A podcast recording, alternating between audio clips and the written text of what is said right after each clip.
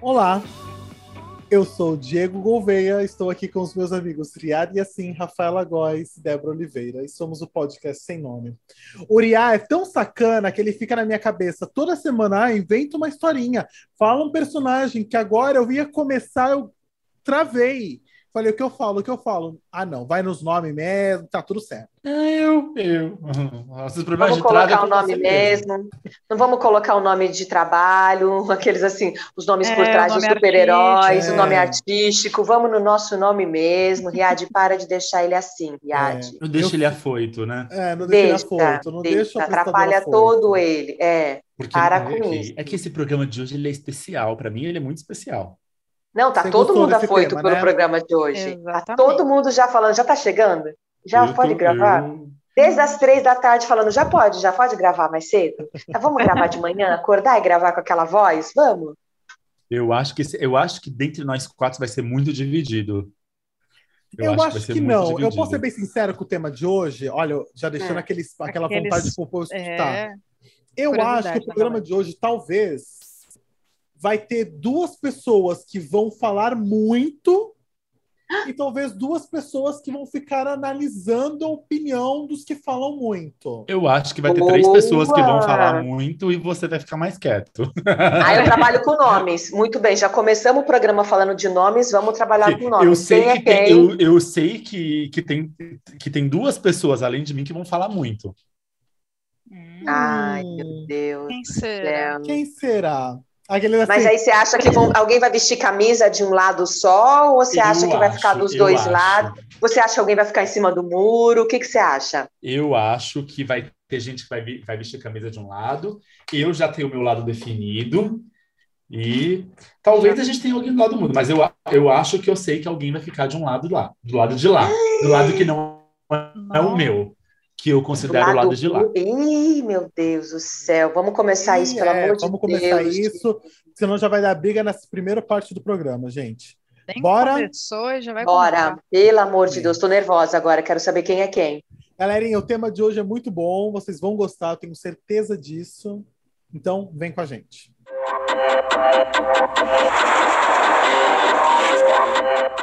Ultimamente, tem sido cada vez mais difícil encontrar uma pessoa que trabalhe com dedicação no mesmo lugar durante muitos anos.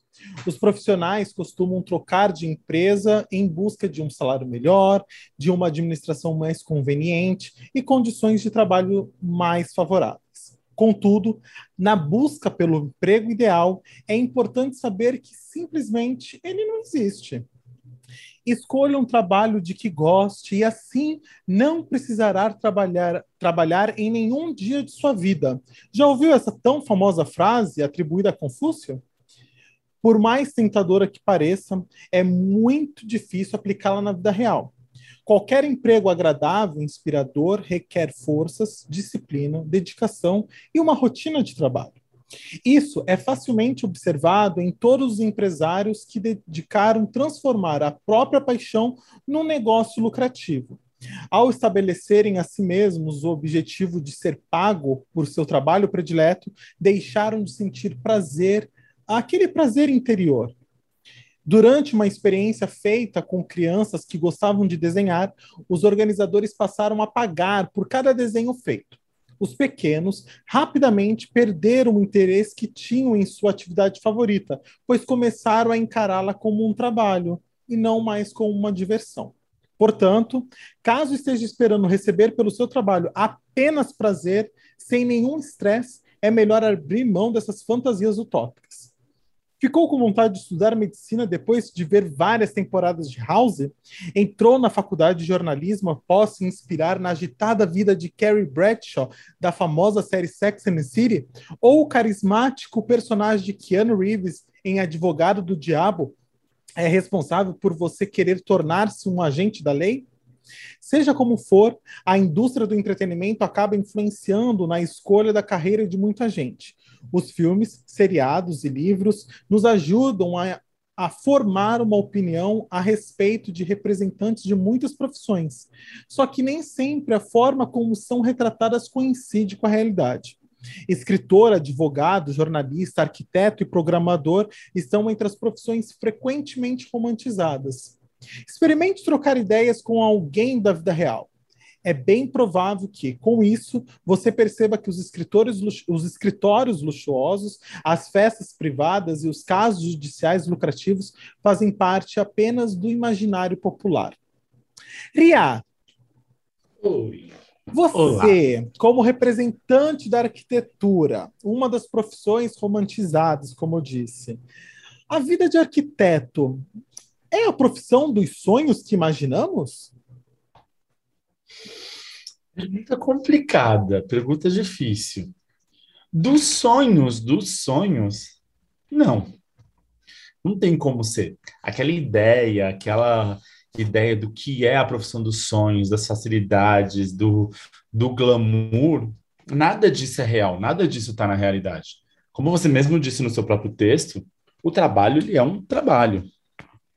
Então, na, no dia a dia e na vida real, você passa por estresse, você passa por é, dor de cabeça com clientes, com fornecedores. O trabalho não é só aquela coisa linda de fazer um projeto, de lidar com clientes maravilhosos e trabalhar com sonho, aquele, aquela utopia, como diz a Débora, a Débora gosta de falar de utopia, aquela utopia de, de arquitetura da felicidade, arquitetura da felicidade. Gente, isso Adorei não existe. Porque existe esse termo que as pessoas falam, ah, é porque é a arquitetura da felicidade. Não. O, aí vem a pergunta: o que, que é felicidade para você? Uma pergunta que eu amo no filme Vanilla Sky. O que é a felicidade para você? Porque trabalhar com pessoas é complicado. Você lida com gostos, você lida com é, jeitos, você lida com humor, você lida com pessoas. E aí não é só aquela parte do bonito, de fazer um projeto, escolher as coisas bonitas. As, as coisas precisam ser executadas, precisam ser escolhidas, pessoas cometem erros, pessoas ainda mais nessa época de pandemia, ficam doentes, não vão. É, tudo requer o lidar com gente. E lidar com gente não é fácil. Então, quando você começa o dia a dia, o estresse, o cotidiano, as planilhas, a organização, toda aquela parte linda de você achar que você vai sair nas compras com o cliente, ou que você vai sentar e fazer esboços de desenhos maravilhosos, não é assim. A arquitetura, todo mundo fala que é na verdade, é 90% transpiração e só 10% que é inspiração. Porque você tem que se dedicar. A inspiração não é uma coisa mágica que você acorda e fala, ah, vou fazer o, um Palácio do Planalto como o Niemeyer fazia. Não é assim. Requer trabalho, requer disciplina, requer entender, requer estudo. Então, tudo isso, no final das contas, não vem só com a parte do prazer. Você precisa ficar sentado horas, pensar em logística, pensar na hora de fazer uma planta, pensar em distribuição, pensar em circulação, pensar em tudo. Então, isso não é a parte de vou fazer uns traços, um rabisco e tá tudo lindo. E quando você entra na parte de interiores, não é só, ah, eu vou lidar com o cliente e fazer ele realizar o sonho dele. Não é isso.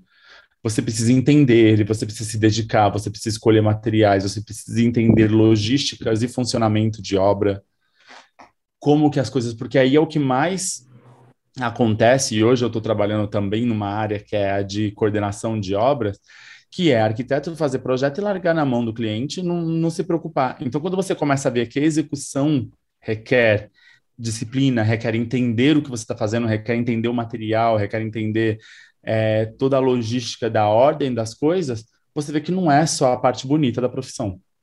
Então, é uma profissão gostosa? É é trabalhar com alguma coisa que você ama e de certa maneira você está dentro de uma profissão dos sonhos e tentar tornar aquele momento de dificuldade menos ruim, mas trabalho é trabalho. Como o próprio nome diz, ele é dedicação, é trabalho, é estresse, é esforço. E no fim do dia, você não chega em casa com um sorriso de um, da, de um canto alto da boca, como se você tivesse passado horas fazendo a coisa mais prazerosa do mundo e vai dormir feliz. Débora, Hum. Você. Você Eu. tem o um emprego dos sonhos? Ai, vou. Vou, vou, vou responder de um jeito meio diferente. Eu faço o que eu gosto. Eu tenho um tesão em fazer o que eu gosto. Então, para mim, sim. É, eu, eu tenho o um emprego dos sonhos, eu faço uma coisa que eu sempre quis fazer e trabalho com tesão. Então, para mim, eu tenho o emprego dos sonhos. Poderia ter uns adendo, poderia ter umas situações, poderia ter coisas diferentes? Poderia. Mas, assim, dentro do que eu gosto de fazer, do que eu tenho tesão em fazer, eu tenho emprego do sonho, sim. O Riad falou uma coisa que é muito legal: trabalho é trabalho. Então é isso. Trabalho é trabalho. Pronto. Mas ao mesmo tempo, é, eu acho que quando você faz o que você gosta e te dá tesão, eu, eu para mim, tá? Pode considerar que você está fazendo, você está no emprego dos sonhos, você está no emprego do que você quer fazer. Te dá tesão, te faz feliz, é o seu emprego dos sonhos. Poderia abrir uma aba dizendo: seria interessante se o emprego dos sonhos pagasse o salário dos sonhos. Sim, mas é o emprego dos sonhos para mim, sim. Eu faço o que eu gosto e me dá tesão. E aprendo todos os dias, porque no meu caso, como eu larguei tudo e comecei do zero, de novo, então eu aprendo todos os dias. Todos os dias eu aprendo um pouco mais e tento trazer isso para mim. Trabalho é trabalho, vou roubar isso do Riad, trabalho é trabalho, mas ao mesmo tempo eu faço o que eu gosto e que me dá tesão. Então, para mim, nesse exato momento, eu estou no meu emprego dos sonhos. Com... Tenho, tenho total. Ah, só para fazer um adendo, né? Para quem não sabe, né? Se a gente for parar para analisar né, a palavra trabalho, a origem da palavra trabalho, da onde vem a palavra trabalho, do latim. A palavra, a palavra vem do latim, né? E vem da palavra tripalium, né? Que são três paus. E essa, esse tripalium, Débora, Débora, safadinha, não é isso. Mas assim, são três paus, mas era uma máquina de tortura. Então todas as pessoas que não pagavam os impostos, eles iam para o tripalium, né? Que era essa máquina de tortura, né? E se a gente for parar para analisar ainda mais a questão do trabalho, né, que a gente tem falando, é trabalho é trabalho, né, trabalho é trabalho, realmente, trabalho é trabalho. Se a gente for para analisar de uma questão uh, de uma questão religiosa, né, não vou nem falar uh, cristã, porque, né, porque também na eu acredito, eu tenho quase certeza também no islamismo também tem essa passagem, no judaísmo também tem, que é quando o homem e a mulher, eh, Deus percebe que os dois comeram da, do fruto proibido. E lá na passagem, Deus vai falar em Gênesis que o homem iria, o pecado do homem, o, o, o a pena do homem seria é, viver é, do próprio suor, né? Do próprio é, ia ter que trabalhar para conseguir sobreviver, né? Basicamente isso. Então, assim, o pecado, querendo ou não, até para as questões religiosas, né, iniciou-se dessa maneira pesada, né? Dessa maneira é, inquieta, né? Uh, só para a gente, né, como eu estou vendo que o Uriah falou, né, trabalho é trabalho, a Débora também disse trabalho é trabalho, e aí eu só quis fazer esse parênteses aqui, tipo, esse parênteses histórico. Aula de etimologia com Diego Gouveia. Tânenê. Agora, fala, amiga. Eu penso também que, às vezes, é, a pessoa romantiza isso, né? O romantizar o emprego dos sonhos, que nem você falou. Então, eu acho que essa, esse tapa na cara do RIA de trabalho é trabalho, é importante mesmo, entendeu? Porque você desmistifica e, e desromantiza, não sei se existe essa palavra, tá? A Rafa é mais espertinha que eu, desromantiza um trabalho. Porque dali você tem que ir para ter o seu sustento e seu dinheiro. Então, tipo, é um trabalho mas ao mesmo tempo fazer o que se gosta já é meio caminho de estar tá bem, de estar tá feliz. E agora jogar para minha amiga Rafa, que né, é para quem não sabe, a Rafa é funcionária pública, ela já, já falou isso no, nos episódios passados. Rafa, amiga, hum, você, diga. funcionária pública, você é o estereótipo clássico do funcionário público, aquele que não atende telefone, aquele que não cumpre prazos, aquele que não fala com pessoas chatas que vão lá bater no seu balcão lá e fala, ai, quero, por favor, me tira uma dúvida. Você não é aquela que tô. ignora. Fala pra ela que eu não tô. Aí é... o aprendiz fala, ela mandou dizer que não tá. Exatamente. Você é esse tipo de funcionária pública, Rafa? Não. Sou funcionária pública do burnout. Burnout seria o quê? Só para a gente deixar. Só para a gente falar, né? É, para a gente esclarecer. É, é, é o esgotamento mental proveniente do trabalho. Tá? Eu já fui acometida por ele tempos atrás e era do, do meu trabalho formal, que é o como servidora pública. Então, eu sou aquela pessoa que acaba. Você falou dos prazos, eu fico muito atenta a prazos, me incomodo quando eu, para executar alguma coisa, eu dependo de alguém que não é tão comprometido assim com os prazos, ou que quando você cobra é aquela pessoa que pega o processo, tira do, da pilha, coloca embaixo. Porque, ah, não, ó, ai, caramba, vou, só porque me cobrou, vou colocar lá embaixo. Existem essas pessoas, existe esse estereótipo, mas o estereótipo não é a sua maioria, tá? Então, eu acabo indo para um outro extremo, né? E esse extremo acaba não me fazendo muito bem. Mas é uma questão de, de perfil meu mesmo. Pode falar. Não, e eu vou deixar bem claro aqui, assim, eu conheço um número razoável de funcionários públicos, assim, da nossa cidade, tanto de Santos uhum. quanto de São Vicente, e até de Praia Grande. E todos os que eu conheço são como você, amiga. São, Sim. assim, são são workaholics, sabe? Assim, tipo assim, uhum. é aquela assim, dá prazer de saber que estou sendo servido por essa Exatamente. pessoa, entendeu? Como cidadão da cidade, sinto prazer em saber que estou sendo servido por ela. Uhum. Mas só esse adendo mesmo, só, só Não, mas realmente, a, a, só para deixar claro, né? Porque é, é uma coisa que ficou caricata, estereotipada, Sim. né? Tem da história dos aspones, né? Que é assessor Sim. de porra nenhuma. É, mas o servidor mesmo, né? Aquele. É, é, tem vários perfis, né? Então tem aquele que, enquanto está no período de estágio probatório, que o período de estágio probatório é como se fosse no, na CLT o período de experiência, tá? Não é exatamente isso, né? Mas é só para fazer um traçar um paralelo. Então, aqueles três meses de experiência para o serviço público são três anos que você passa por uma avaliação de desempenho anual e que ali vai definir se você vai ser, vai ser recomendada ou não a sua estabilidade. Então, existem pessoas que, durante o período de estágio probatório, elas estão ali ralando, como se estivessem na iniciativa privada, porque elas querem ser bem avaliadas. E aí, passado esse período, pronto, já estou estável, vou ficar aqui, vou só cumprir o meu horário, vou entrar, vou dar minhas voadas. Existe esse pessoal, mas não quer dizer que seja, essa seja a maioria, tá?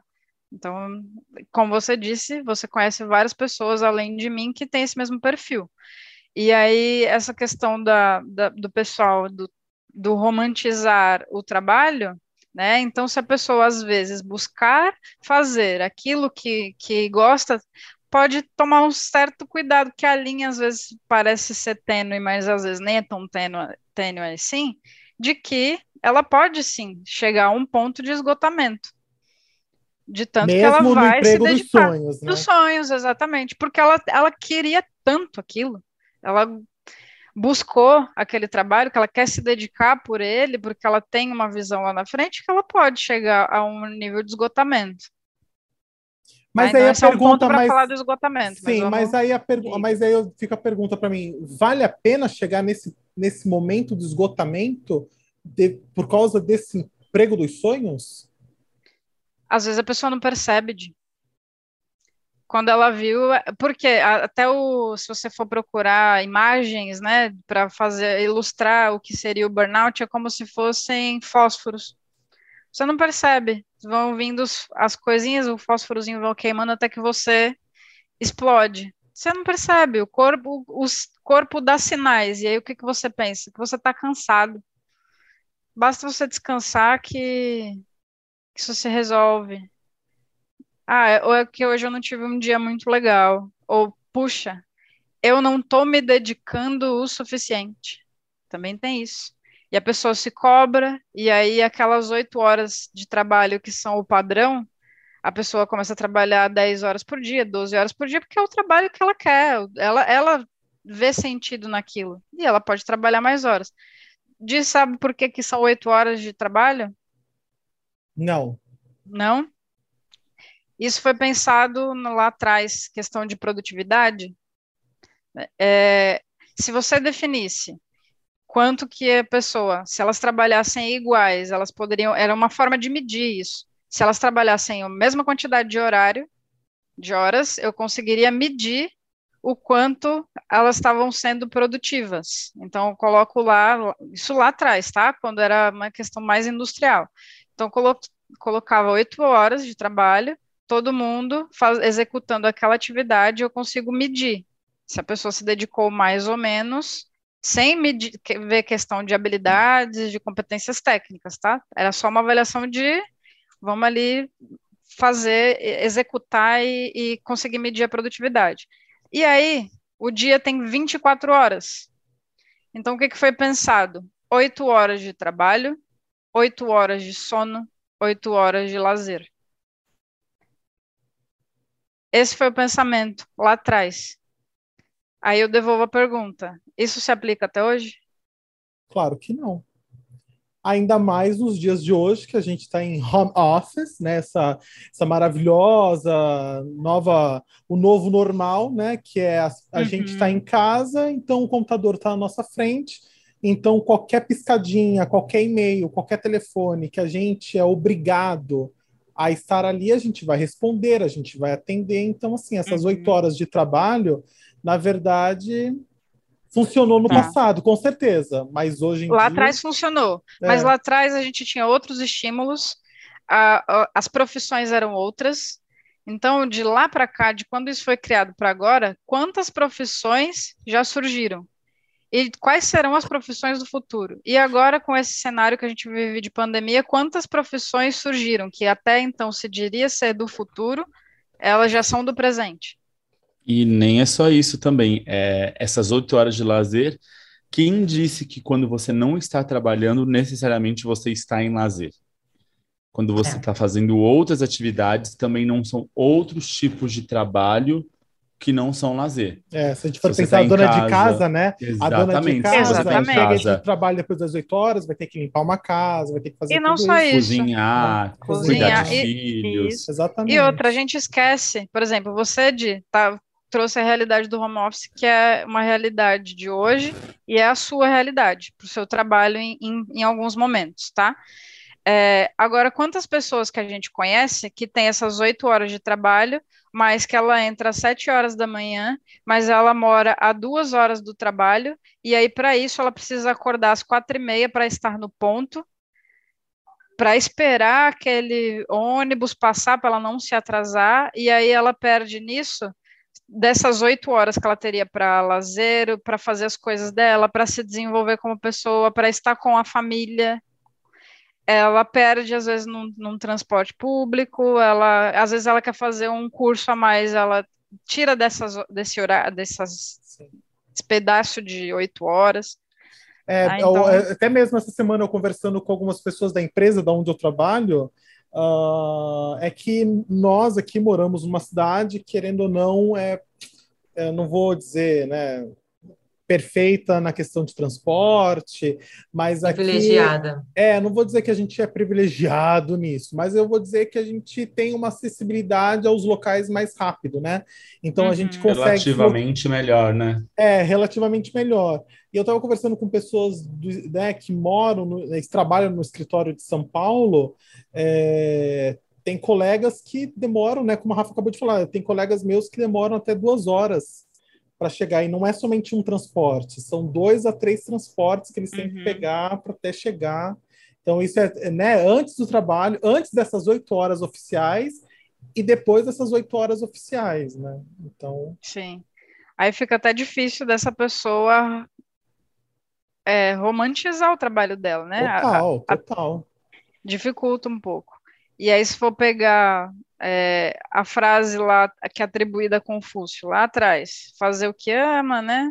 Faça o que ama e não precisará trabalhar sequer um dia, né, da sua vida, Isso. algo nesse sentido. É, se a gente for parar para ver, a maioria dos, dos, jovens da nossa geração, eles têm que decidir, né, uma, uma pressão sobre as costas, sobre os ombros dele, quando ele está começando a vida adulta, né, nem está ainda formado para a vida adulta ali 16, 17 anos, tem que decidir a profissão, e aí muita gente acha que aquela decisão é o que vai determinar a vida dela para o resto da vida. Porque ela vem, de, às vezes, na nossa geração de pais, em sua maioria, não que sejam todos, que eram de uma outra geração que trabalhavam 20, 30 anos numa empresa. Sim. Né, que entraram no primeiro emprego se aposentaram nele. E Meu aí, no pai. seu texto inicial, você trouxe a questão de que pessoas hoje em dia vão mudando de emprego. Isso também é questão do, da, da nossa geração. Uhum. Porque aquela geração lá dos, dos nossos pais, é, o valor que ela entendia como mais importante era um valor de segurança, eram os filhos do pós-guerra. Então eles queriam garantir, né, os baby boomers, eles uhum. queriam garantir que a família dele ia ter um teto, ia ter, então, o sonho da casa própria era da, lá daquela geração, e aí o trabalho, por isso que ele queria um trabalho perene de 30 anos até se aposentar, que era para garantir isso, e que todo mundo tivesse segurança de alimento e tal. A, a nossa geração já começou a, a ter outras buscas, uma busca de realização profissional, de explorar o mundo, de conseguir viajar, de ter experiências. Então, isso já faz mudar até o nosso jeito de encarar o trabalho. Só que aí lá a gente vai, decide a nossa profissão, achando que tem um peso, só que aí se pega, faz uma relação com a frase do Confúcio lá, que é de antes né, de Cristo. Sim. Ou seja, mais de dois mil anos antes, né, mais de dois mil anos atrás, e aí, como que você vai é, colocar, depositar um peso nas costas de alguém, se muitas vezes ela nem sabe o que ela ama? Ela não sabe ainda o que ama. Sim. Naturalmente, às vezes ela nem faz o que ama, porque ela não sabe. Vai se descobrindo aos poucos, vai Exatamente. se descobrindo no decorrer. É. E aí, nessa fase, às vezes ela não tem nem ideia de como descobrir como o que ela ama. Então é exatamente o que a Débora colocou. Vai se descobrindo aos poucos. Então por isso que eles vão mudando de emprego. É uma forma de se descobrir. É uma forma de experienciar outras atividades. Agora, que bom que a gente conhece pessoas que naquela decisão lá de trás se encontraram na atividade, mas não quer dizer que do jeito que elas imaginaram lá atrás quando decidiram a profissão, que foram fazer o curso, elas trabalham da mesma maneira, porque tudo vai mudando. Eu comecei Inclusive assim. as experiências dela. Você começou assim, Débora? Eu comecei assim. Ah, ela fala. Ela fala bastante, ela fala bastante. Então põe ela para vendas. Gente, tem coisa para vendas. Fala bastante, porque vendedor fala. Entrei no setor de vendas, roupa. Vai, vai, vai, vai. Móveis. Ah, ela boa vendendo móveis. E aí, de repente, você tá. Quando vai ver, você está vendendo móveis. Você nem sabe se você gosta de decoração. Você só está vendendo móveis. Aí, até eu me achar e entender que, opa, peraí, eu gosto de decoração, eu gosto de arquitetura, eu gosto de interiores, aí eu já estava há mais de 10 anos vendendo móveis. Só que assim, era um dinheiro. Tá uhum. vindo dinheiro. Você não sabe nem se você gosta, mas tá ali todo mês vindo um dinheiro. Então, se vai no meio do caminho, eu me encontrei. Mas assim, é o que você falou. Com 17, 18 anos, já jogam e falam: você vai fazer faculdade de quê? Você não decidiu uhum. a faculdade ainda? Pelo amor de Deus, não sabe o que quer. É. A, gente, a gente percebe como muda desde criança, né? O Uriá tem os sobrinhos, o Diego também tem, tem a sobrinha dele para dizer é, quantas vezes a gente pergunta para uma criança o que você quer ser quando crescer? E a criança ela vai mudando de acordo com as coisas que ela vai, vai vendo, que ela vai. Ah, eu quero ser astronauta, eu quero uhum. ser piloto de Fórmula 1. Sabe, essas coisas vão surgindo na cabeça da criança. Ou de acordo com o que ela vê, às vezes ela quer seguir a carreira de um familiar por alguma influência. Só que uma coisa que a gente acaba negligenciando seriam as inclinações naturais. A gente às vezes não repara nas inclinações naturais das pessoas, nem nas nossas mesmas. E aí a gente vai se vai se moldando porque às vezes é o que é o da moda, que é o que o dá dinheiro. É isso que eu ia falar, que é o que dá dinheiro, porque entra numa questão é que a gente vive numa sociedade em que a dificuldade ela está batendo na porta todos os dias. A gente não vive numa sociedade muito fácil, de muitos empregos e de muita uhum. estabilidade. Uhum. Então, muita gente, às vezes, trabalha no que dá dinheiro, no que ela sabe fazer e no que está confortável. Não necessariamente o que você sabe fazer ou você é bom quer dizer que seja o que você gosta de fazer. Exatamente. Então você pode ser muito bom em fazer uma coisa, como a Débora disse que ela é muito, ela é muito boa vendedora, é, e não necessariamente é o emprego que você gosta. Você só pode ter muita habilidade. Só que num, numa sociedade onde a dificuldade financeira está à espreita, às vezes a gente não se dá o luxo de tentar, porque aí entra a questão do trabalho dos sonhos. Às vezes o é. seu trabalho dos sonhos requer um esforço muito grande que talvez nem seja recompensado no final. É. E às vezes esse uhum. trabalho dos sonhos também requer abrir mão de muita coisa e ganhar muito menos, que foi quando a Débora disse que ah, ela, tem, ela trabalha no que ela gosta, ela só poderia receber o que ela gosta. Porque às vezes para você trabalhar no que você quer, você não vai receber nem metade do que você precisa para existir, para se manter. Mas aquilo seria o seu trabalho dos sonhos. Então, até quando o trabalho dos sonhos realmente deve ser buscado?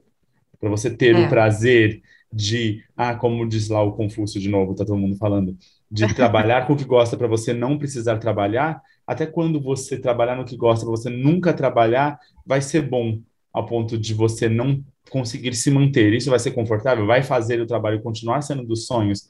Você trabalhar numa coisa que é legal e você não ter, não receber o suficiente para se manter, ou às vezes não ter uma vida social ou uma vida, porque tem muitos trabalhos que requer que você se dedique tanto que sua vida passa a ser o trabalho.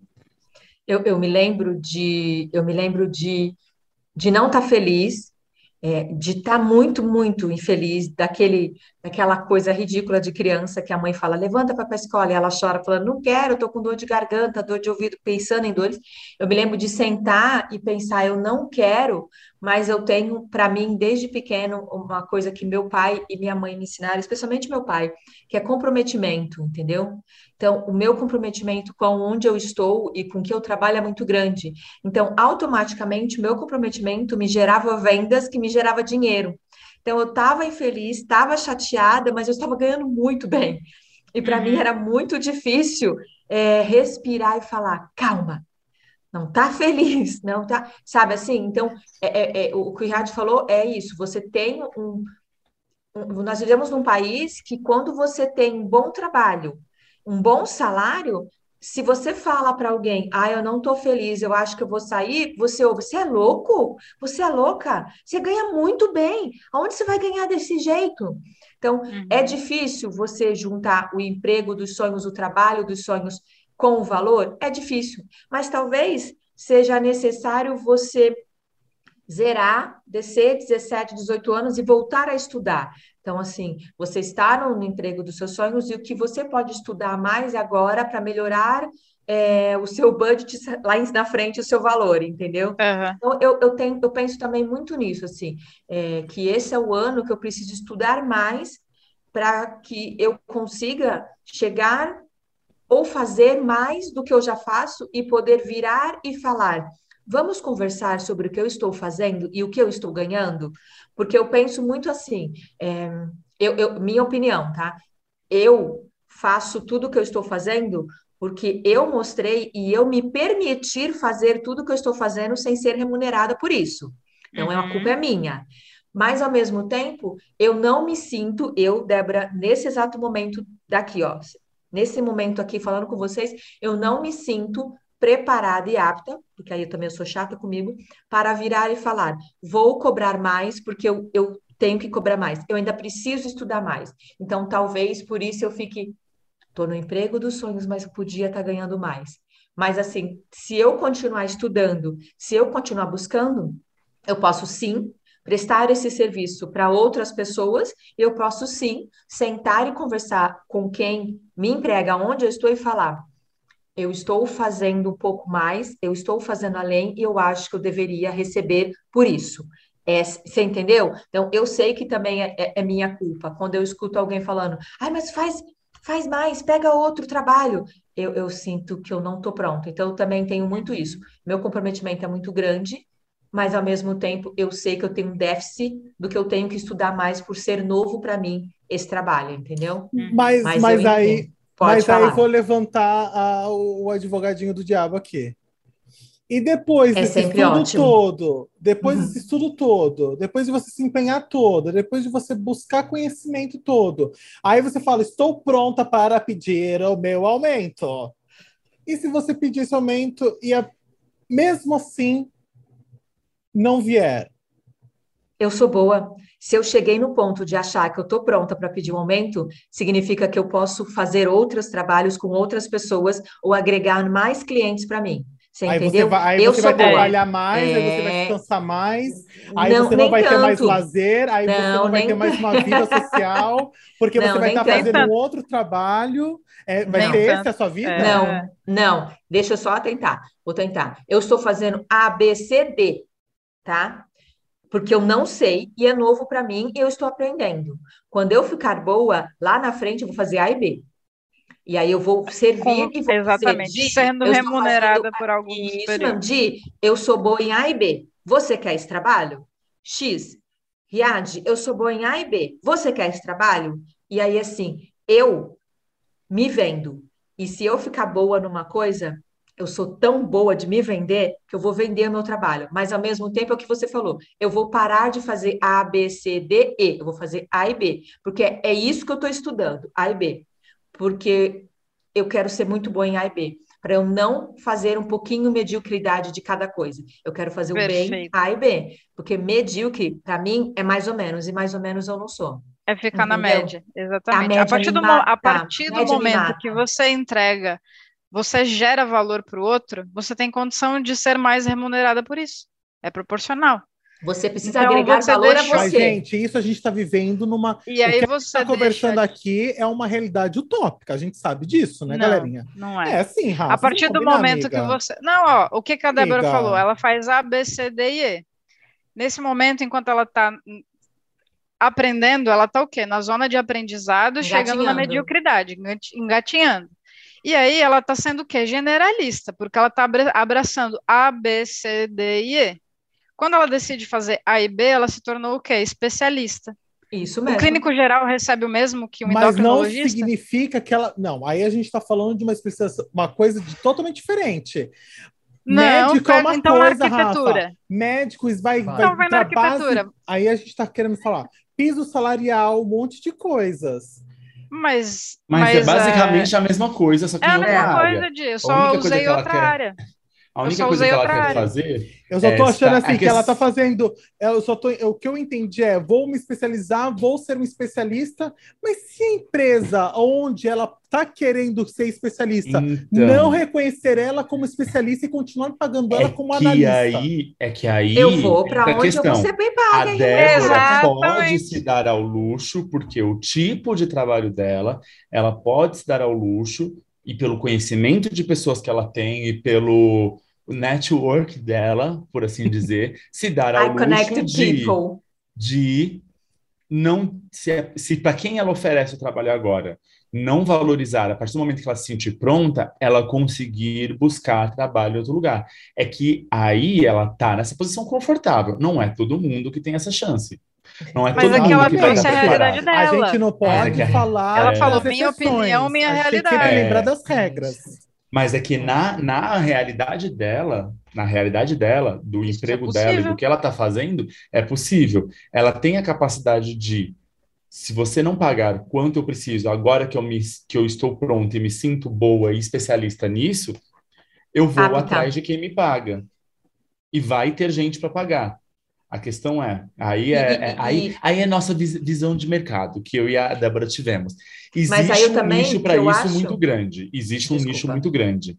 Então a gente mas já aí, observou esse nicho. Mas eu, tirando a Rafa, que é uma funcionária pública, eu tenho essa bobeira, visão, sonho, vamos de novo, profissão do sonho, que eu acho que assim, se você é bom no que você faz, se você tem um know-how e se você tem capacidade, se você sabe que você é bom no que você faz, por que você não vai aonde você acha que você vai ser valorizado e vai lá e fala: Oi, deixa eu te falar sobre mim e falar, entendeu? Assim, eu, eu penso assim: tô errada, estou viajando, a profissão do sonho, que nem, vamos lá, Riad é bom no que ele faz, ele está sendo bom no que ele faz. É, ele pode chegar no momento e falar: é, eu sou bom no que eu faço e eu trabalhar com essa pessoa vai ser fantástico para mim. Vou até lá oferecer o que eu tenho. Pagou, eu posso, pagou. Eu posso, não, não eu posso pagar, é. cobrar é. a mais. Então, eu me, acho, eu, eu me acho bom e eu tenho uma demanda de trabalho grande. Então, se vocês querem trabalhar comigo, eu posso cobrar mais e quem Isso. pagar é assim mais assim que a regra do mercado sobe. Só que, existe, só que existem empregos em que eles têm seu teto. Então, eu entendo o que o Diego está falando. Existe o servidor empregos, público é, tem teto. Tem teto. Então, a, a Rafaela, não importa o quão eficiente ela for, não necessariamente ela vai ser remunerada por isso. Ela está no lugar, ela vai ser eficiente porque ela é assim, por, pelo, pela eficiência dela, mas se ela não for eficiente, ela vai continuar recebendo o mesmo tanto e não vai fazer diferença, digamos assim. Isso. E aí, se eu quiser buscar outra alternativa, ou... Aí é você. Aí sou eu. Eu posso, se eu quiser continuar no serviço público, presto outra prova para um outro, uma outra esfera para ser remunerada conforme aquele edital, o que não impede que o valor que o servidor público tenha entrado, ele vá a vida toda estar com aquele, sendo remunerada com aquele valor.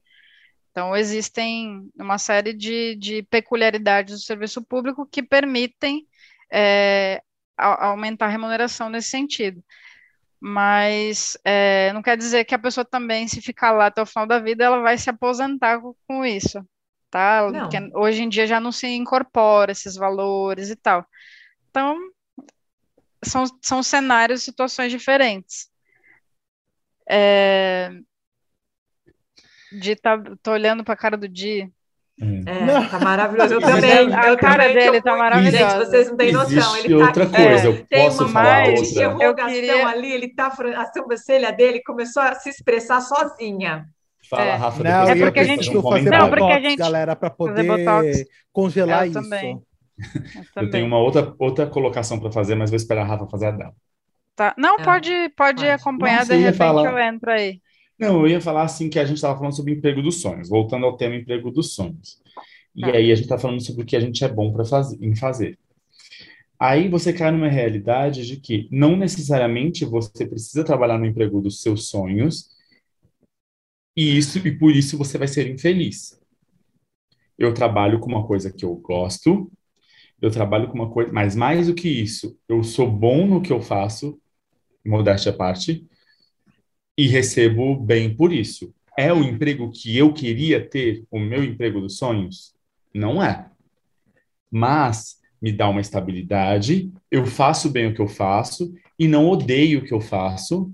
Eu gosto do que eu faço, eu sou feliz com o que eu faço, mas me cansa muito, eu chego esgotado, o meu fim de semana voa, que eu nem vejo. Então, assim, tem horas que eu queria que o fim de semana não tivesse mais dois dias, então, assim, eu chego no fim do dia esgotado, tem dias que eu não consigo treinar de cansaço, mas nem por isso quer dizer que, por não ser o meu emprego dos sonhos, que eu estou infeliz. Mas eu consigo entender a estabilidade que eu tenho e o que eu ganho com isso. Eu tenho um emprego dos sonhos e eu eventualmente trabalho com o meu emprego dos sonhos. E o meu emprego dos sonhos, ele é cansativo. O meu emprego dos sonhos me desgasta extremamente. O meu emprego dos sonhos é aquele tipo de emprego que você tem que se dedicar a ele e esquecer o resto da sua vida, praticamente. Então, se eu trabalhasse todos os dias com o meu emprego dos sonhos, eu não estaria gravando esse podcast, provavelmente. Você estaria lá. Eu Ou estaria lá. Eu estaria lá. Porque o emprego que eu gosto, a gente precisa se dedicar, são horas de trabalho, você vive com aquelas pessoas, você faz praticamente só aquilo, você está vivenciando aquilo, então ocorre um desgaste mas é uma coisa que eu gosto de fazer. Mas até quando aquilo que eu gosto de fazer paga o quanto eu deveria pagar ou me mantém no que eu deveria uhum. manter? Então são essas questões que a gente levanta. É, eu, esse meu emprego dos sonhos, eu não tenho ele em quantidade e frequência para eu trabalhar só com isso. E talvez se eu tivesse em quantidade de frequência, eu estaria esgotadíssimo. Mas é uma coisa que eu gosto. Então eu pego isso que é a minha realização pessoal e que me desgasta também, e trabalho ele em menos tempo na minha vida cotidiana para ele trazer essa realização pessoal. Então, eu tenho essa realização, que ela não necessariamente é acompanhada da realização financeira, ou da satisfação do trabalho em si, do dia a dia e das horas. Tá. O teu Paralelo. trabalho não é um fim, né? É o meio. É. Então, assim, eu me satisfaço por estar lá e por me dedicar e ver o resultado. E o meu trabalho do dia a dia é o que paga as minhas contas, é o que eu mantenho a estabilidade. Não, não é um trabalho que eu odeio, mas não é o meu trabalho dos sonhos. Então, eu não trabalho com o meu trabalho dos sonhos. Diferente da Débora que diz que ela está no trabalho dos sonhos. Só que eu sou bom no que eu faço. Eu gosto do que eu faço, eu entendo o que eu faço e estou num ponto de começar a, a enxergar essa que eu falei, que eu falei essa, esse nicho desse trabalho, a minha capacidade e como ganhar mais com isso. Então, eu vi um, um espaço que eu posso crescer, eu, eu conheço a minha capacidade, eu sei o quanto eu posso cobrar por ela, então eu mantenho nesse emprego. Então, por isso que às vezes, quando a gente está conversando sobre empregos, eu falo, mas o que, que é o trabalho que você quer, esse trabalho que você quer vai te dar aquilo que você quer, ou não, ou talvez esse trabalho que é o trabalho dos seus sonhos, você não possa ter ele paralelo como para a realização pessoal e você manter o trabalho que você tem fixo, porque é ele que vai te dar estabilidade. Porque às vezes você trabalhar 100% com o trabalho dos seus sonhos, você não vai ter a felicidade, a estabilidade, você vai se frustrar, vai odiar o trabalho dos seus sonhos e vai dar o que, como que é, Rafa, que aconteceu um burnout? Um burnout. burnout. É, um burnout. É, que é uma síndrome é, de esgotamento mental por, em razão do trabalho. E vamos combinar que, que o burnout, vamos combinar que aí eu vou ser bem filho da puta em falar isso, amiga, mas Sim, o burnout, é, vamos combinar que um burnout em, em muitos níveis é quase nada para pessoas que, dependendo do esforço, dependendo da correria, infartam e perdem a vida. Né? Assim, só no ano passado eu perdi dois colegas de trabalho, de profissão, por infarto, e um outro pelo Covid, né? Uh, uhum. Que com certeza, enfim. Mas dois infartos detrimento da correria, do estresse, do dia a dia. É claro que existem vários fatores para ter chego ao infarto, mas que com certeza, né, assim, uh, o dia a dia não colaborou, né? Então, mas um ponto que eu gostaria só de jogar na roda Jogue. é que a gente está falando de nós. Sim. Querendo ou não, somos, de uma certa forma, de uma classe privilegiada. Privilegiada, claro. Então, assim, então a gente está falando de quatro exceções aqui. A gente não está falando da regra da nossa sociedade. E quando a gente fala em regra de sociedade, a gente está falando de uma sociedade que tem 12 milhões de desempregados, a gente está falando de pessoas que vivem na faixa da miséria, a gente está falando de pessoas que não têm escolaridade nem o segundo grau completo. Então, assim, o que aparece é o que tem que ser feito. Então, assim, é, não poder, é, como você vai falar para essa pessoa é, se qualificar mais, sendo que o que ela tem, para ela se qualificar, conseguir chegar num patamar de qualificação, ela vai precisar de muitos anos pela frente. Ah, mas se ela tiver resiliência, se ela tiver esforço e conseguir, ela vai, vai conseguir. Aí, gente, vamos combinar que é um pensamento muito, muito, como eu posso dizer uma palavra, não sei achar a palavra, mas é um pouquinho quase Uh, não, cruel. é, é um pensamento cruel.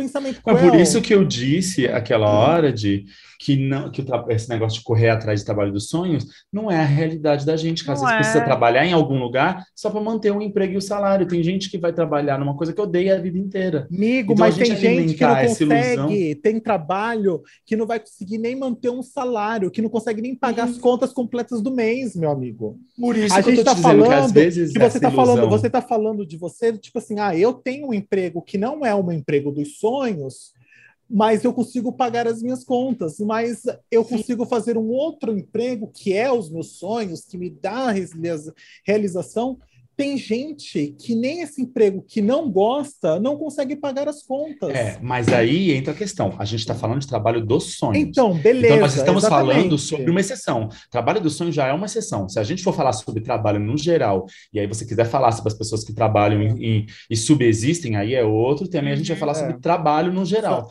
Então, aí volta a ser trabalho é trabalho, é, aí a gente vai falar exatamente. de informalidade, e aí, vai falar é muito cruel, coisas. aí sim é muito cruel a gente jogar na cara das pessoas o trabalho dos sonhos. Tem gente que só trabalha para poder Exatamente. comer. E aí você então, não pode que essa pessoa tenha e nem trabalho consegue, dos sonhos. às vezes. Vai falar disso assim, ai, mas para essa pessoa que não consegue comer, qual é o seu trabalho dos sonhos? Ela foda-se o trabalho, ela quer o Eu dinheiro dos comer. sonhos. Ela quer uhum. receber. Então, falar sobre trabalho dos sonhos, a gente ficar frustrado sobre trabalho dos sonhos, quando a realidade brasileira é de que tem gente que nem trabalho tem ou nem consegue comer, então a gente pode se dar ao luxo de falar, ah, não estou trabalhando numa coisa que eu amo. Mas assim, a gente tem que dar graças a Deus que trabalhamos. Então, trabalhamos, não importa onde, e recebemos. Então, como nós trabalhamos e recebemos, a gente tem que dar graças a Deus, independente se a gente odeia ou não o nosso trabalho. A gente está trabalhando para viver, e tem gente que trabalha para sobreviver. Uhum. E mesmo assim então, não está dando certo. Então, assim, a gente Você pode falou, se dar ao né? luxo de falar. Então, assim, trabalho, trabalho dos sonhos com pessoas que não têm condição de de se manter é crueldade. Você fala, ah, você trabalha no que você gosta? Essa pergunta aí volta aquela... nem existir. É. Não, aí volta a questão. Você trabalha, você é feliz, você tem dinheiro, você sobrevive, o que você faz? Agora, trabalhar nos sonhos, não, você tem o trabalho, o trabalho é a dificuldade, é a lida diária, é o estresse. Aí volta o trabalho é trabalho.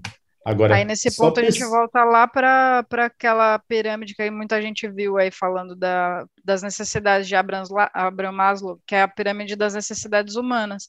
Esse pessoal tá lá querendo a sobrevivência, ele precisa pelo menos das necessidades fisiológicas. É, é só isso que ele precisa para garantir. Então, enquanto ele não consegue atender a fisiológica, ele não consegue ir para a próxima, que é de segurança. E assim, ele não vai conseguindo subir. Não tem nem como você falar em realização pessoal, em autoestima para uma pessoa que não consegue garantir nem a necessidade fisiológica dela. E aí a gente não pode falar sobre, por exemplo, a Débora querer estudar e se dar ao luxo de cobrar mais de uma pessoa que mal consegue o que ela precisa. Então é, é, é uma coisa muito complexa.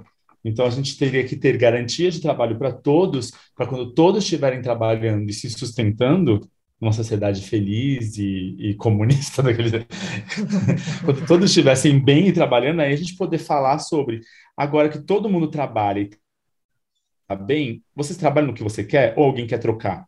Porque aí a gente entra naquele tem até um filme uma animação que é aquele formiguinhas hum. que é sobre isso todo mundo lá tem um emprego que é dado para eles quando eles nascem a operária é, é a formiga soldado e aí é a primeira vez que uma formiguinha ele está insatisfeito questiona, com o é. trabalho dele, questiona e quer fazer uma outra coisa.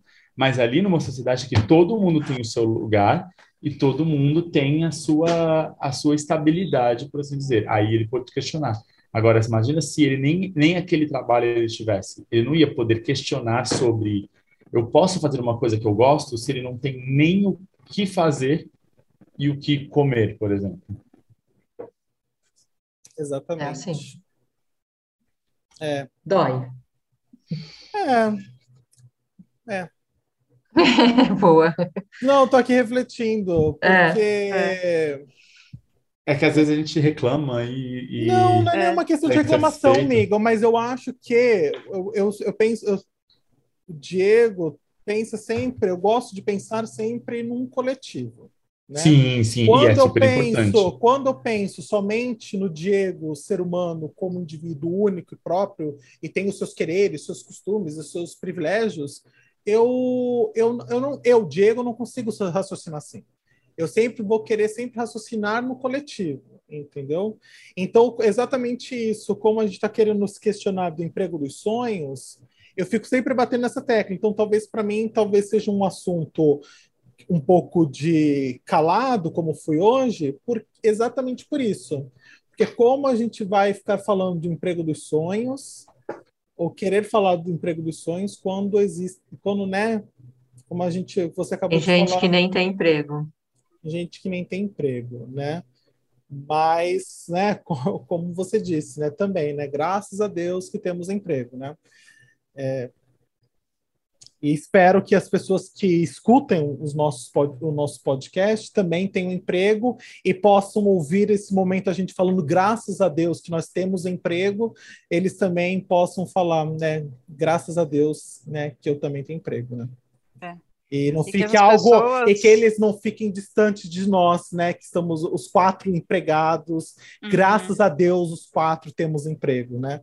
Sim. Então, e que essas pessoas que no, nos ouvem, assim como a gente, né, eu me incluo nessa, a gente possa, de alguma forma, também valorizar aquelas pessoas que estão trabalhando para que o mundo funcione e a gente, às vezes, nem vê.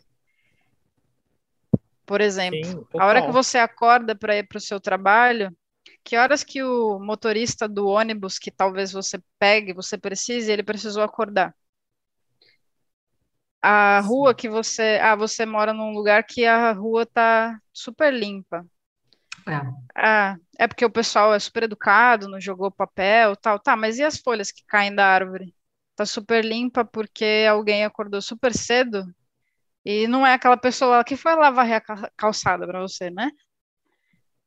Então, esse tipo de, de tarefa. Tem a tia que faz o a tia do seu trabalho, que ela faz o café, aquele café é gostoso pra caramba. Fala para ela que o café dela é, é uma delícia e que é por causa do café dela que garante a tua energia durante o trabalho, durante aquelas 8, 10, 12 horas que você trabalha.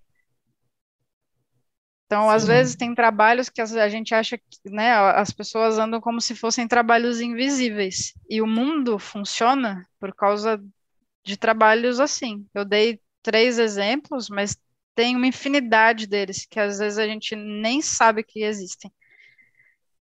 É, e na, na pandemia acho que ficou bem claro isso, né, amiga? Do tipo assim, Total. a gente sempre deu muito valor aos médicos, né? E do nada começou a vir uma questão muito forte com os enfermeiros, com os enfermeiros, auxiliares. os auxiliares. Então, assim, exatamente. assim, eu acho que não somente com isso, com a moça da limpeza que tinha que ir para o hospital limpar e se arriscar. Uhum. Então, assim, eu acho que na pandemia, eu, né, uma das coisas né, que a gente pode falar que na pandemia trouxe de benéfico, talvez tenha sido essa, esse enxergar, né, esse, desse reconhecimento. As outras pessoas, profissões. É, de uhum. valorizar essas pessoas, né?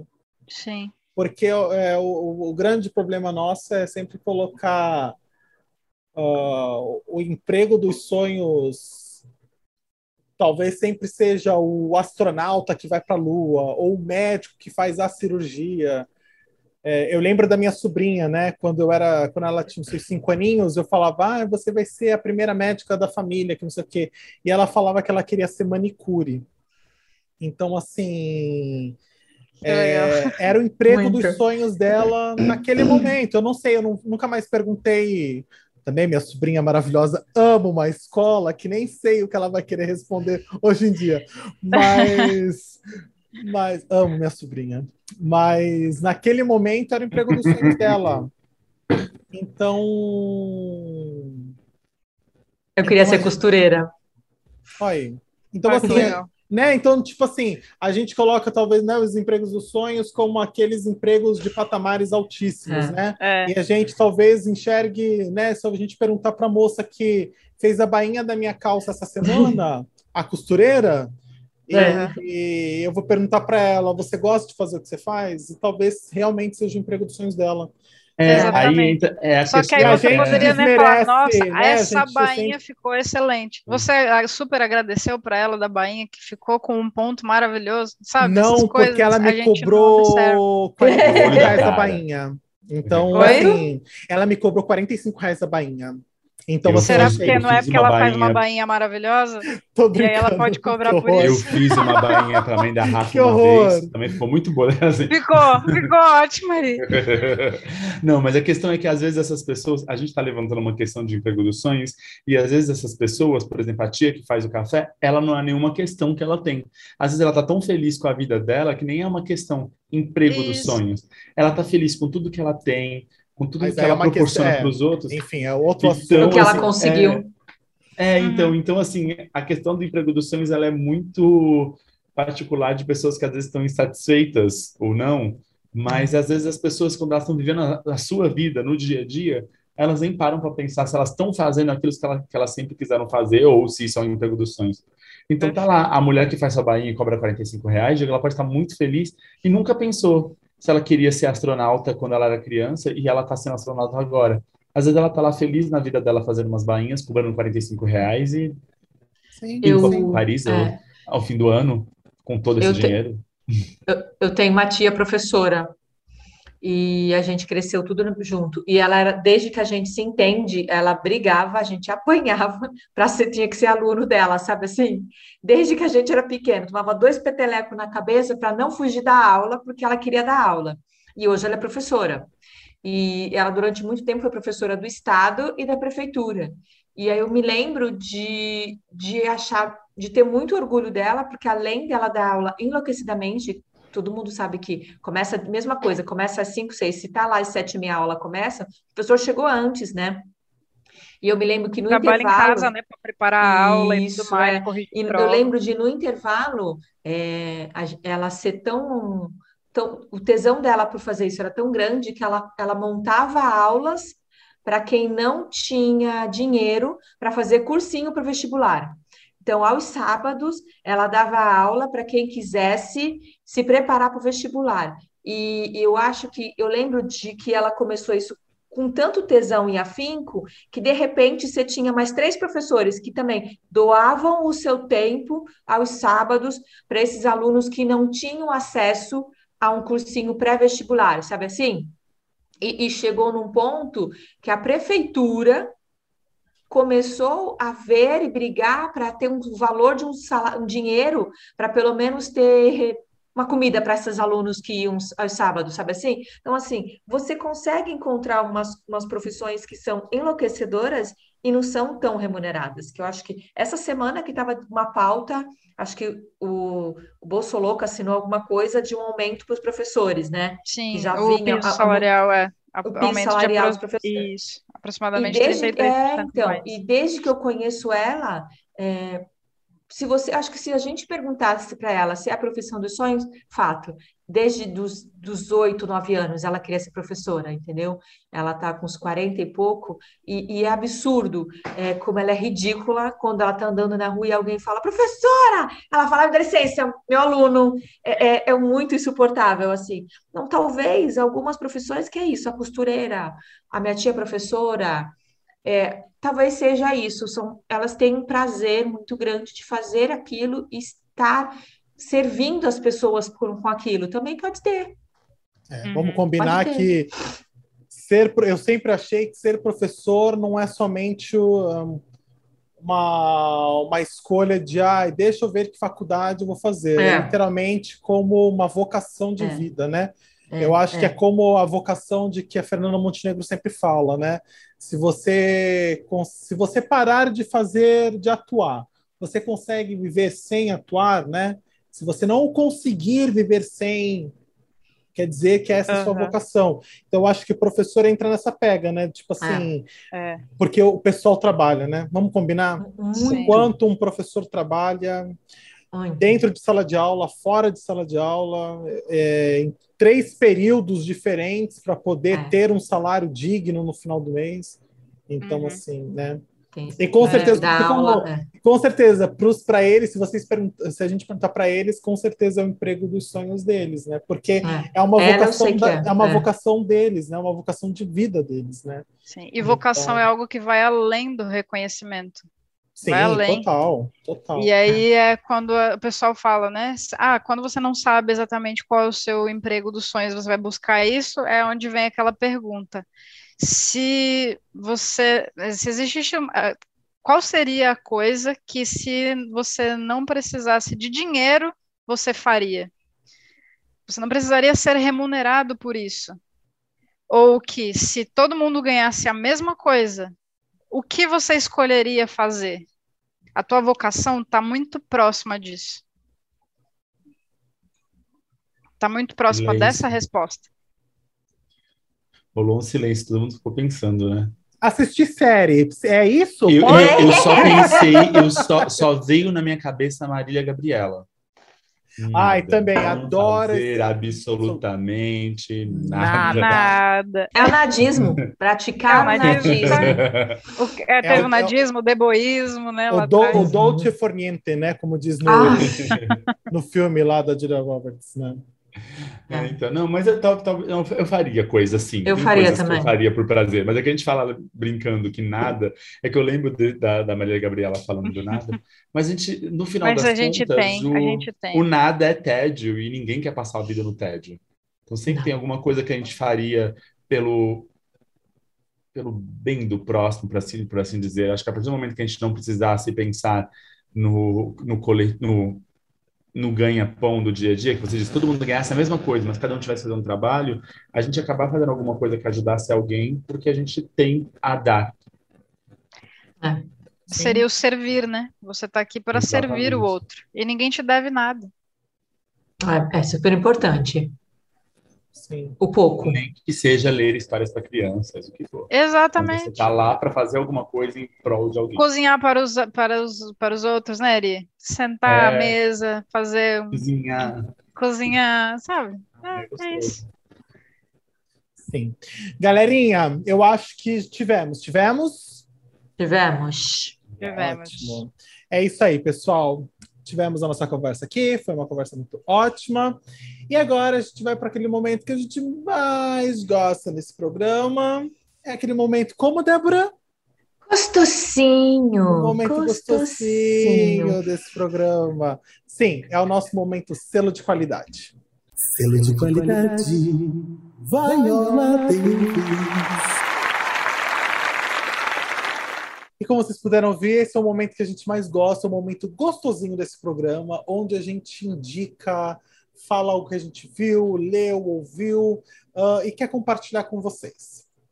A gente, ao longo de todas as temporadas, a gente já deu bastante diquinha para os coleguinhas ouvintes e espero que vocês tenham curtido. Porque a gente aqui que se dá dica, quando eu falo, eu tenho certeza que o Uriah vai lá, escuta, lê, a que a Rava fala, eu vou lá e leio. Entre nós, a gente adora. A gente, ama. Então, esperamos. Aproveita as dicas dos amiguinhos. Exatamente. E a gente quer que vocês também tenham esse momentinho também de ah, vou ler esse livro que a Rafa indicou, ah, vou ver esse filme que a Débora indicou. E assim por diante. E essa semana quem começa a oriar? E então, já com é, nesse clima que a gente estava agora no podcast dessa semana, não tem como eu não indicar, não indicar. Acho que todo mundo já assistiu, mas quem não assistiu ou quem já assistiu é o Homem-Aranha Sem Caminho para Casa, que foi assim um filme desses filmes da Marvel. Assim, não é como um Guerra Infinita, claro, não é aquela conclusão de história, mas eu acho que ele é um, um serviço para o fã que finalmente trouxe aquele momento em que a gente queria, sabe? Ele validou todas as versões do Homem-Aranha, ele trouxe tudo pra gente, ele deu uma história do que a gente queria ver, ele trouxe conclusões a momentos que a gente queria ver. O filme ele é todo um fanservice. Todo, todo, todo, todo. Tem momentos, inclusive. Ah, sem dar. É tem spoiler, vai, gente. Tem até o momento dos aranhas se apontando tem no filme, gente. O filme é maravilhoso. Tem coisas maravilhosas, assim, não tem como. Acho que para um fã de Homem-Aranha é o, a coroinha da aranha na cabeça. Fato. Débora, seu selo? Meu selo de qualidade vai ser para um, para variar, um filme, para variar um filme Disney, um filme fofinho, um filme maravilhoso. Meu selo de qualidade vai para Encanto, que é muito legal e como já vem acontecendo há algum tempo, as empresas que estão fazendo desenho, eles não estão deixando ele tão lúdico, né? Ele tem a coisa infantil, a criança vê, a criança ama o colorido, a musiquinha, mas ele dá uns tapinhas na nossa cara, ele faz a gente adulto parar para pensar. Encanto tem isso. O Encanto mostra muito isso. Não é perfeito. Nada é perfeito. Ninguém é perfeito todo mundo tem um adendo, tem alguma coisinha, tem uma situação. Até a Miss Perfeição tem alguma coisa que ela tá. Vocês não podem ver, mas Riad está balançando um lápis e levantando a sobrancelha para mim, com cara de que vai ter ser comentário. Eu só então, vou dizer mundo... que não falamos do Bruno. Ai, não falamos do Bruno, não, não se fala do Bruno. É, não falamos do Bruno. Mas assim, eu amei, eu achei muito legal que a personagem que tem um defeito, abre aspas, defeito, é, de repente acha todo mundo tem a perfeição menos ela, e aí você vai vendo que todos têm aspas, todos têm defeitos, todos têm questionamento. Ah, é maravilhoso. Eu amei. E é o que eu falei. Faz muito tempo que Disney, é, Pixar não faz um desenho tão infantil. Eles estão fazendo desenhos com que a gente raciocine. As crianças amem, mas a gente raciocina muito. Meu selo de qualidade vai para Encanto da Disney. Ai, fora que a fotografia é, é, é impecável, tudo está impecável. Parabéns. Amei. E indo nessa pegada de filme, eu também vou deixar um filme ainda mais pelo nosso tema de hoje, né? Dessa, desse episódio. O meu, uh, o meu selo é para Shang-Chi e a Lenda dos Dez Anéis. Por quê? Porque Shang-Chi, para mim, dos filmes da Marvel, é o que eu mais gostei até hoje. É um filme assim que eu achei lindo uh, a fotografia dele, eu achei as locações, onde foi gravado, tudo muito, muito bom. As personagens muito legais. E assim, para mim, de todos os filmes da Marvel, eu nem sei se vai ter uma continuação de Shang-Chi, eu não sei. Vai. Vai, vai. vai. vai. Quando você sobe as letras e vem uma historinha de Marvel, aguarde que vem mais. Então, então assim, Shang-Chi para mim foi assim um filme realmente que eu assistiria de novo. Não é um filme que ia falar, nossa, não, só assisti uma vez, tá bom. É um filme que eu assisti. E, e um adendo de, de fiquem de olho na menina, que ela vem aparecendo. Eu acabei de esquecer, Riad é bom nisso, o nome da menina. Ai, eu esqueci. A, a amiga a do Shang-Chi? A Menchi. Fiquem é, de olho nela, gente. Se é preparem. Ela é uma das caras novas de Hollywood e ela vai muito longe. Ela tem um time de comédia muito bom. Sim. Ela, ela, é, ela fez participação no, naquele filme Cassandra Bullock, a Rihanna, Kate Blanchett. Ah, é, oito, ah, oito Mulheres e um Segredo ela, ela vai longe, ela, ela, é uma das apostas de Hollywood, ela, ela, é maravilhosa, ela tem um time de comédia muito bom. Aquela voz muito grave bom. dela maravilhosa. Isso mesmo. Tem um desenho da Disney que ela faz a dublagem da personagem e é isso, até a amo, o desenho tem um time de comédia. Podres de Rico. Alguém já viu é. Podres de Rico? Podres tá de Rico, ótima. ela tá ótima. Por isso que eu falo, ela andando de salto alto é igualzinha a Valdirene da, da que é maravilhoso. E Gucci, tá? Ela andando de salto alto, Gucci, ela é igualzinha a Valdirene. É maravilhoso. Ela, é, esse filme é bárbaro e fiquem de olho nessa menina, viu? Sim. Alcoafina. O meu selo foi esse, Rafa? Meu selo eu, como alguém que gosta de tecnologia e organização, acho que vocês já sabem disso, não é mesmo? É, é um, a minha, meu selo de qualidade Viola Davis vai para um aplicativo. É um aplicativo que ele é multifuncional e ele é multiplataforma, então você consegue usar ele no seu celular, consegue usar pelo navegador, consegue instalar no seu computador, seja ele um MacBook, seja ele Windows, não importa qual a, o sistema operacional dele. Ele chama Notion é um aplicativo que. Por que, que eu adotei ele? Eu já gostava de usar, eu usava o Evernote, usava o Todoist para fazer listas, para fazer cadernos, para é, consolidar é, temas de estudos, é, ou mesmo listas de filmes que eu gostaria de assistir, colocando classificações, coisas do tipo, e, ou artigos que eu ainda quero ler e vou trabalhar em cima deles. Só que esse essa organização ela ficava fragmentada, usando vários aplicativos. E aí, com o Notion, ele é, o Uriah está mostrando aqui o, o aplicativo, né, a, a imagem dele, é, para vocês localizarem, está tanto na App Store quanto na, na loja da Apple. É, ela parece um cubo com um N, é um cubinho branco com um N preto, é assim o, o, o ícone dele.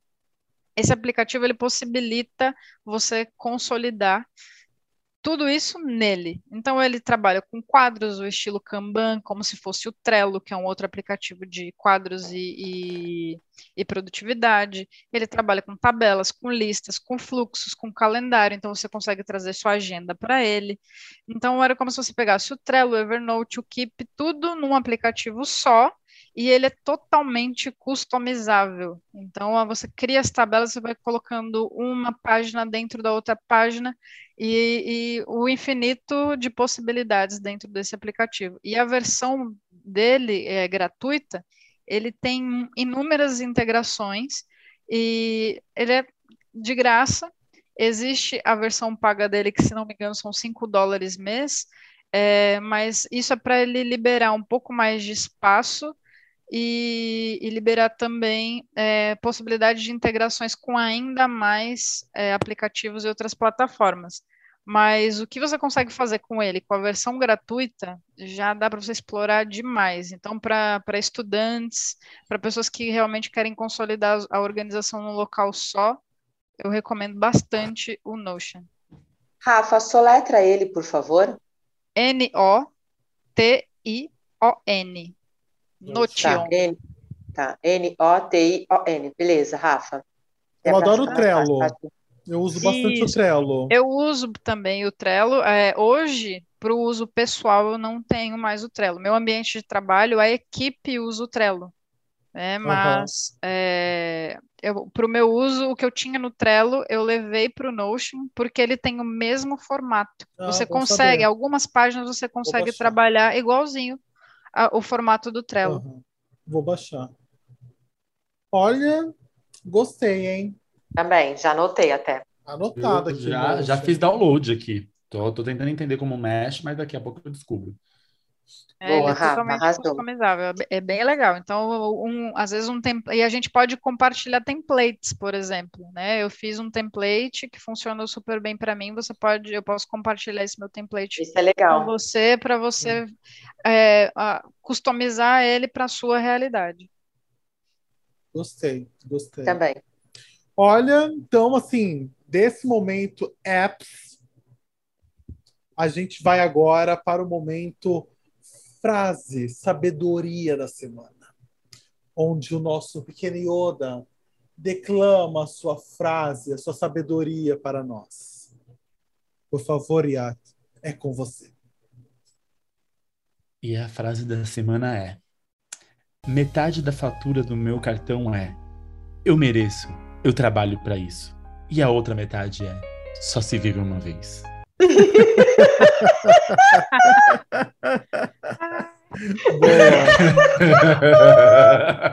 é basicamente. Rio é porque é assim a sua sim, também. Sim, sim, exatamente. Não. Falou. a Rafa não. não. A Rafa não riu, gente. A Rafa não riu. Não, eu ri, eu ri, mas eu ri. Não, a Rafa riu da ótimo. gente. A Rafa riu da gente. Olha só. Ela, ela, não, a Rafa riu e falou: Nossa, tem, é verdade, tem gente que é assim. Tem gente que é assim. Eu e a Débora, a gente riu de nervoso. A Rafa... Deu o quê, filha? Chega, deu uma secada na garganta aqui. Ótimo. Deb, sua rede social, como a gente pode te achar? Pode me achar no arroba Debs, underline, Cris. Arroba Debs, underline Cris. Vocês podem me achar no DS Gouveia, DS Gouveia, Ri. Vocês podem me achar no arroba Riad assim. Repito. arroba Riad assim. A cara de vocês não deu, gente. Desculpa. Rafa. E vocês podem me encontrar no arroba Rafaela S. Góes. Góes com e esse podcast, como a gente pode ser achado, Rafa? No arroba podcast ponto sem nome. Sim, podcast Muito bem. sem nome. E futuramente também na Deep Web, viu, galerinha? Aqueles... Fazendo o quê? Os nossos Revelando. É, eu já ia fazer uma piada horrorosa, mas deixa para lá. Um beijo, gente. Agora fala. E pode encontrar a Débora futuramente, depois da fatura do cartão dobrado, no OnlyFans. OnlyFans. Como debis.cris. Como debis.cris, fatura alta. E aí, Quanta mensalidade, quantos dólares? Trabalhamos com pouco, 5,90 dólares. Ah, Galerinha, tivemos? Tivemos. tivemos. Beijos. É. Beijos. Beijinhos. Até semana que vem.